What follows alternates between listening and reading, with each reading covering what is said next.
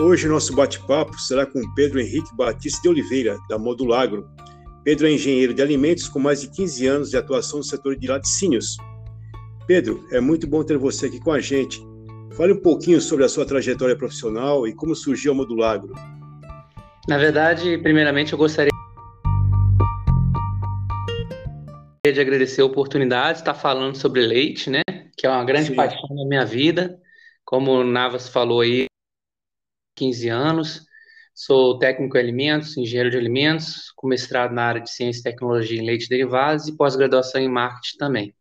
Trabalho há 15 anos no ramo de consultor como projetos, é, turnkey, né, ou seja, do início ao fim, né, o cliente traz para nós a vontade de ter um laticínio, a gente faz o projeto e acompanhamento até entregar a chave do laticínio pronto para ele. E aí a gente viu a dificuldade, né, Navas, ao longo desses 15 anos, do principalmente do pequeno e médio produtor rural, né? Que tinha essa dificuldade de como agregar valor à sua matéria-prima, né? O leite, como produzir, né? Sem ter que construir uma agroindústria muito grande, um laticínio, né? As pessoas pensam em laticínio, pensam uma coisa muito grande. É, em 2017, a gente recebeu um contato de uma startup de Israel e ela nos propondo uma solução num, numa queijaria montada num container e daí que nós desenvolvemos nosso modelo de negócio. Então, nossa startup, a Modulagro, ela vem atender um setor até então é, é, esquecido, né? E a Modulagro, ela se calca em quatro pilares, né? Ela é modular, porque os módulos, eles vão sendo encaixados, ou os módulos container adaptados vão aumentando à medida que o cliente precisa aumentar a produção. Ele é um projeto inteligente, porque uma fábrica fica pronta em menos de seis meses, pode ser transportado de um lugar para o outro. Ele é um projeto social, porque atende uma parte da sociedade que até então não era assistida. E, e, eu, e é um projeto ecológico, né? Porque a gente não utiliza vários materiais que são utilizados na construção civil. É, trazemos uma novidade, né? Uma revolução no conceito de agroindustrializar.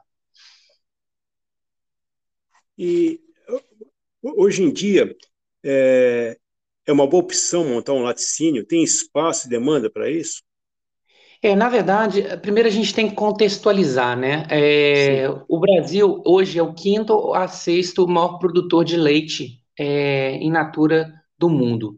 Apesar disso, nós não estamos nem entre os dez maiores consumidores de produtos lácteos, né? Os nossos irmãos argentinos, é, uruguaios, chilenos, né? Eles consomem quase o dobro é, per capita de leite, litros de leite ou quilos de queijo, né? Por ano do que os brasileiros em média. Né? Então, o leite é um produto elástico, né? melhorando a economia de um modo geral, aumenta o consumo. Mesmo assim, existe uma questão cultural que pode ainda alavancar muito a possibilidade de crescimento num país é, enorme, né, dimensões continentais como nós temos no, no Brasil. É, a grande dificuldade é o produtor ou a associação né, de produtores de leite cru é, entenderem a possibilidade que a agregação de valor e a gente está falando na faixa de uma markup de dois, três, cinco vezes ou mais, né, em relação à venda do leite cru, você tem com a possibilidade da consolidação e a produção de um, de um laticínio, né?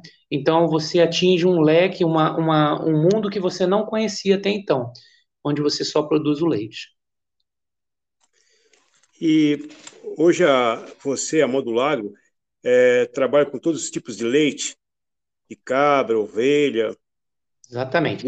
É, como o Navas me apresentou aí, né, nós trabalhamos há 15 anos montando projetos, nós já temos mais de 10 laticínios montados pelo Brasil, então nós já trabalhamos, por exemplo, né, ele me perguntou, em, agora recentemente nós acabamos de inaugurar a primeira granja leiteira de cabra do Brasil, no estado do Rio de Janeiro, já reformamos laticínios de leite de búfalo, já montamos laticínios de leite de búfalo padrão CIF, né, que é o padrão que permite vender para todos os estados no sul de Minas. Nesse momento, atualmente, nós estamos montando sete laticínios, sendo dois de cabra, um na Bahia, um em Minas, sendo um de búfalo é, em Minas e os outros de leite de, de vaca. Né? Então, para nós, é, não faz a diferença, né? Agora, é, é, importante salientar um pouquinho do leite de búfalo, né? Já que a gente está entrando nesse assunto. Você me permite Sim. falar, não? Sim, fique à vontade claro. aí. Eu sempre fui um, um, apreciador, né? Desde a primeira oportunidade que eu tive de montar um de leite de búfalo, lá pelos anos de 2017, né? Quando eu conheci é, esse animal rústico, né? É, é um animal que deveria ser mais incentivado no Brasil. Primeiro, claro, Sim. como o nome está falando, né, ele é um animal muito rústico, ele é um animal que tem muito menos propensão a doenças do que a vaca, tradicionalmente, né, brucelose, tuberculose, né, a própria mastite. É, é, um animal dócil, né, ele tem aquela cara aparentemente meio feia, meio bravo, mas é um animal muito dócil, né, e que se bem, se bem feito seu manejo, né, a sua fitossanidade, assim, essa questão sanitária, né, vamos colocar assim, né, da, da alimentação, é, do cuidado dele, é muito mais simples e muito mais barato do que, o, que a produção com vaca. Agora, em relação ao leite, além do litro de leite ser em torno de 30% a 50% mais caro que o leite de vaca, ele tem o dobro de gordura e quase o dobro de proteína. Então, o rendimento de um quilo de queijo, então, para fazer um quilo de mussarela, você vai precisar de 8 litros, é, 9 litros de leite de vaca, no leite de búfalo você vai precisar de 5 a 6. Então, Sim. o rendimento é quase o dobro, né? Embora a produção média por animal é em torno de 7 a 10, quase metade de uma vaca tradicional. Então, assim, eu defendo bastante a ampliação e até a substituição, por que não, né? Da, do plantel, né? É, e pela substituição bubalina, porque é um animal que traz grandes vantagens. Por outro lado, nós temos a questão nutricional. Como nós falamos a questão da proteína e da gordura, ele, ele tem mais gordura, mas a gordura dele é uma gordura boa, né? É uma gordura que tem menor colesterol, por exemplo, do que a gordura do, do leite de, de vaca. Então, pessoas Sim. que têm problema com leite de é, problema com colesterol, né? Então, seria interessante ter esse consumo. É um produto que vem ganhando mercado e que a gente incentiva bastante. Particularmente em relação à montagem de um laticínio, ele não faz diferença.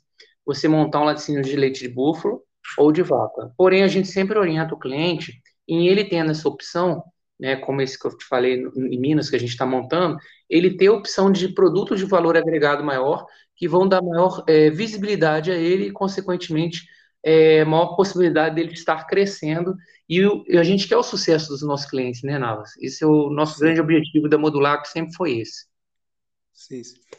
E suponhamos que a, que a pessoa esteja interessada em montar um laticínio, só que ela não tem experiência, nunca atuou na área, né?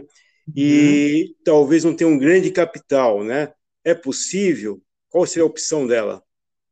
Tá. É, primeira coisa, né? A gente tem que entender que a gente está montando uma, uma, fábrica, mas em relação ao leite de búfalo, a gente consegue trabalhar com um volume menor.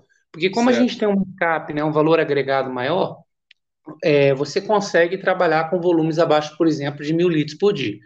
Já para leite de vaca, a gente orienta que esse volume seja acima de mil litros, para ter um ponto de equilíbrio suficiente para que você possa começar a produzir. Tá? Uma vez tendo essa ideia, a gente faz uma, um TAP, né, um termo de abertura de projeto, faz uma visita ao cliente e verifica as possibilidades dele. A gente sempre orienta que o cliente ele não deve ficar parado tá? Ele não deve ficar estático. Ah, eu produzo somente mil litros e vou ficar aqui para sempre. Não.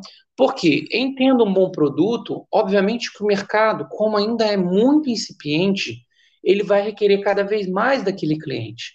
Então, ele tem que estar preparado também para aumentar a sua produção.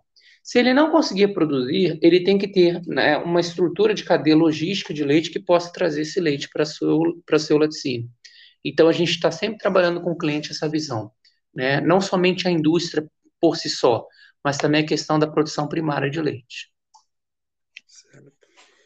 E, é, em média, quanto tempo demora para a pessoa é, quer montar e dar o start hoje para montar um laticínio? Eu sei que isso é, varia, né? Mas qual, qual o tempo médio o laticínio Sim. ficar pronto e entrar em operação? É, são vários fatores, tá, Navas? A gente tem é, em termo, em, porque a gente trabalha com a Modulagro com três vertentes. A Modulagro, que faz o projeto, né, a parte da, é, vamos dizer assim, de fiscalização sanitária, que é um órgão de fiscalização que vai verificar o projeto e dar aprovação no projeto, que às vezes é um pouco mais chato, mais demorado, tá? E a parte dos fornecedores, tanto de equipamentos, de instalações, né? Então, assim, algumas coisas a gente não consegue controlar 100%, né? Mas, em média, desde que o cliente nos procure até ele estar tá pronto, a gente tem dois tipos de projetos. Os projetos convencionais, em alvenaria, que duram, em média, uns três, quatro anos, no máximo, E os projetos modulares a gente consegue entregar em menos de um ano.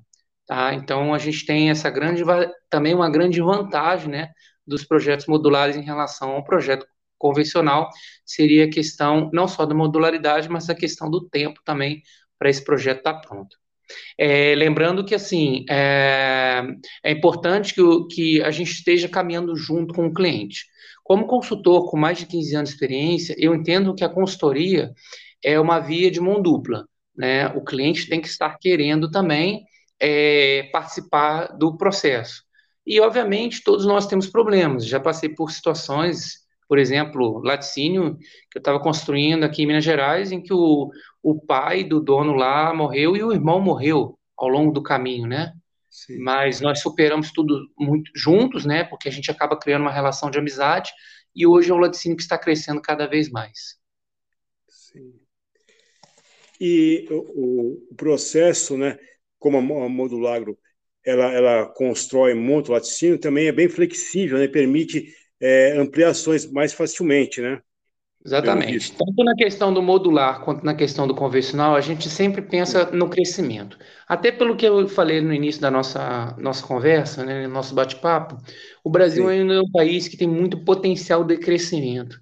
Né? Então não é raro você ter um produto e você chegar no mercado, uma padaria, né, de uma delicatessen, onde for o seu ponto de venda, e seu produto começar a conquistar o gosto do cliente pela qualidade, e a gente bate muito isso no cliente, né?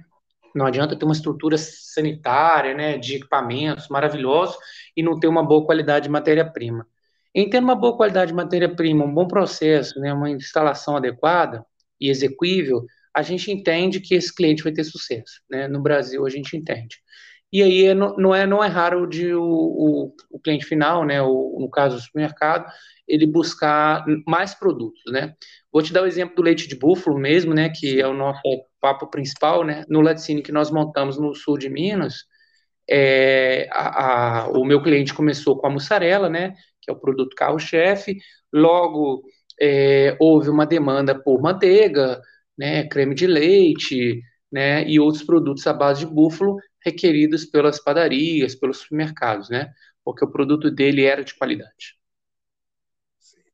E hoje vocês estão é, preparados para atender qualquer pedido, independentemente de, de onde ele venha, de qualquer estado brasileiro, de qualquer região? Sim, é, como comentei, atender? a gente é uma empresa, é, já te, tivemos demanda até dos Estados Unidos, da Colômbia, mas não atendemos internacionalmente ainda mas já montamos laticínios em Mato Grosso do Sul, é, Bahia estamos montando um, né? É, o nosso forte, claro, é Minas Gerais, pela grande produção de leite que ainda predomina no estado, Rio de Janeiro também, pela proximidade, né? Hoje nós somos uma empresa localizada estrategicamente em Juiz de Fora, Minas Gerais, que é um, uma, um centro de referência, né? Em laticínios, onde se localiza o Instituto Candutós, perto da Universidade Federal de Viçosa, né? Então, nós somos uma empresa que trabalha bastante é, com tecnologia e sempre querendo levar o melhor para o cliente. Então, obviamente, a gente atende todas as demandas de todos os estados brasileiros. Sim. E caso a pessoa é, queira entrar em contato com você, tal, é, qual o melhor canal? Primeiramente, a gente gostaria de estar convidando, né, para estar conhecendo o nosso site, né, www.modulagro.com.br. Lá ela vai entender o que, que é o conceito da Modulagro, quais os trabalhos que a gente já realizou, qual o nosso portfólio. Nós temos o nosso telefone lá no site, um e-mail, um, um, um local onde ela pode botar as informações, a demanda, e aí a partir daí a gente começa a conversar, né? É, a gente diz que é como se fosse um namoro, né? A gente vai se conhecendo, né? Então, uma relação de consultoria é uma relação muito de confiança, sabe, Navas?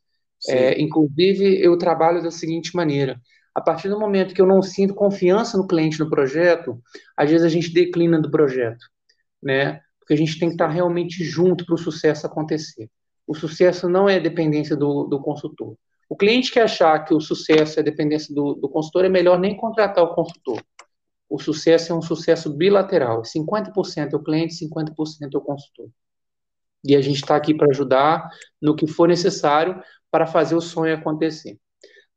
Porque muitas vezes o cliente ele tem o volume de leite, né, Navas?